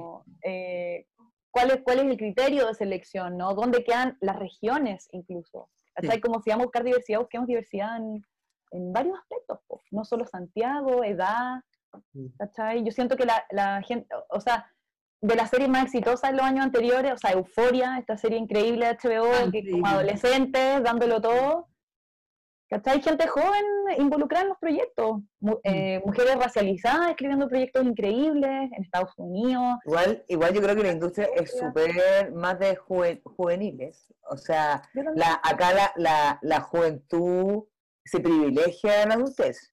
O sea, Sí, yo claro. soy una generación que tengo 46 años que he hecho una película y ya voy, de- voy de salida. ¿Cuántas voy a hacer? ¿Tres más? 46, pensáis de 36. ¿No? Ah, ¿Qué hago? Pero el cara de la contratada. Contratada. Yo ¿sabes? Pero, Pero- pero ¿cachai? siento como que como que siento que hay un, algún, eh, un tipo como de, de condescendencia también hacia los, Mm. hacia los jóvenes, ¿no? Como, como que se espera que también una como joven tenga la, como la respuesta de hacia dónde tiene que ir la vida o como Sí. estas visiones como meas como provocadoras. eh, pero siento que también hay otras cosas para explorar eh, y que en el fondo no se privilegian mucho y por eso también invito como a estas ventanas alternativas para el contenido nacional, sí. que está re bueno. Súper, quiero Eso- leer. eso- Pero eso ha sido bueno con los, con los festivales online, encuentro que se ha democratizado el, la entrega de contenido. Ajá. Eh, yo estoy fascinada con, lo- con los festivales online porque podéis ver contenido que es difícil de encontrar, de buena calidad, otras miradas, porque todo lo que estamos hablando, lo malo, también lo tienen las grandes empresas. Pero hay todo un submundo y cosas que pasan que, que por, por, por debajo, ¿no? Y que tenemos que bucear y encontrar ese acceso. Y los festivales online nos han ayudado un montón a eso, ¿cachai? Como el Festival Amor, que está ahora Sí. en, en línea y que de verdad está súper, súper bueno. Vean el catálogo porque se acaba mañana. Quiero leer, guau. por fin, Ya. Lucía Echeverría, nuestra exquisita, hermosa racha. Ella nos cuenta, yo fui una niña que partió a los 14 años en televisión, sin estudios, sin coach. Muchas veces grabando en invierno, cagada de frío. Si bien yo quería hacerlo, creo que mirando hacia atrás, ni una ni los padres tendrían que decidir eso. Claro. Hay que hacer urgente un protocolo con respecto a las niñas y niños. Y nuestra querida Andrea Gutiérrez nos, nos cuenta, la ley 19.889 es una ley para contratar.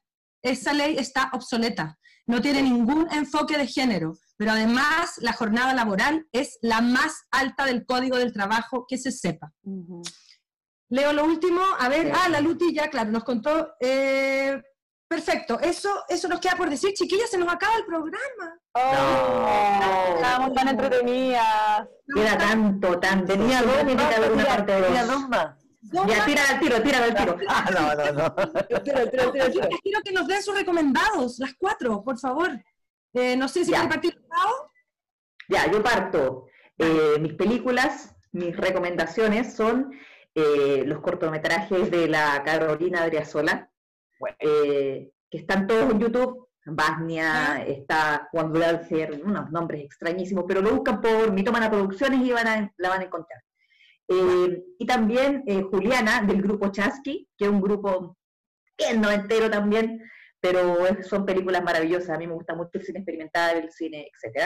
Eh, y como libro, me gustaría recomendar Un día a la vez de la Antonieta Corbalán, que es un día que, perdón, es un libro que está ilustrado y está Ah, con, es precioso y habla sobre la crianza, eh, sobre la maternidad, que en el fondo un día a la vez, cómo se va aprendiendo a ser madre. Eso, esos son mis recomendaciones. Perfecto, gracias Pau. Y Gabriela, películas de la Pepa, por si acaso. Sí, bueno, todas las películas. No. Eh, Y de la Rosario. Amada. Con respecto a la, a la- como a la filmografía, recomiendo que empiecen, o sea, quien no lo ha hecho, lo comi- recomiendo la filmografía de Lucrecia Martel. Parece que partir por la Ciénaga y de ahí para adelante, está bueno. Y de libros recomiendo Los hombres me explican cosas de Rebeca Solnit, o Solnit, no sé cómo se pronuncia, y una chilena que yo encuentro maravillosa, que es Lina Meruane y su libro Contra los hijos. Está Perfecto. también muy bueno. Rosario, ¿nos das alguna recomendación? Claro. eh, voy a recomendarles una película que está en Amazon Prime, eh, deliciosa, puro entretenimiento, llamada Hustlers o Estafadoras de Wall Street, eh, donde. Jennifer López hace un papel increíble. Son puras mujeres, todas diversas, todas bacanes, todas complejas, así que la recomiendo 100%. Eh, una serie que se llama Work in Progress, eh, que también es súper interesante porque la protagonista como que se sale de todos los cánones, es eh, lesbiana, autoproclamada gorda, eh, muy masculina y con una tendencia media suicida y una comedia negra bien interesante también que, bueno, pueden piratearla así porque no está en, la- en las plataformas tradicionales. Hay Deep Internet. Sí, en el Deep Internet.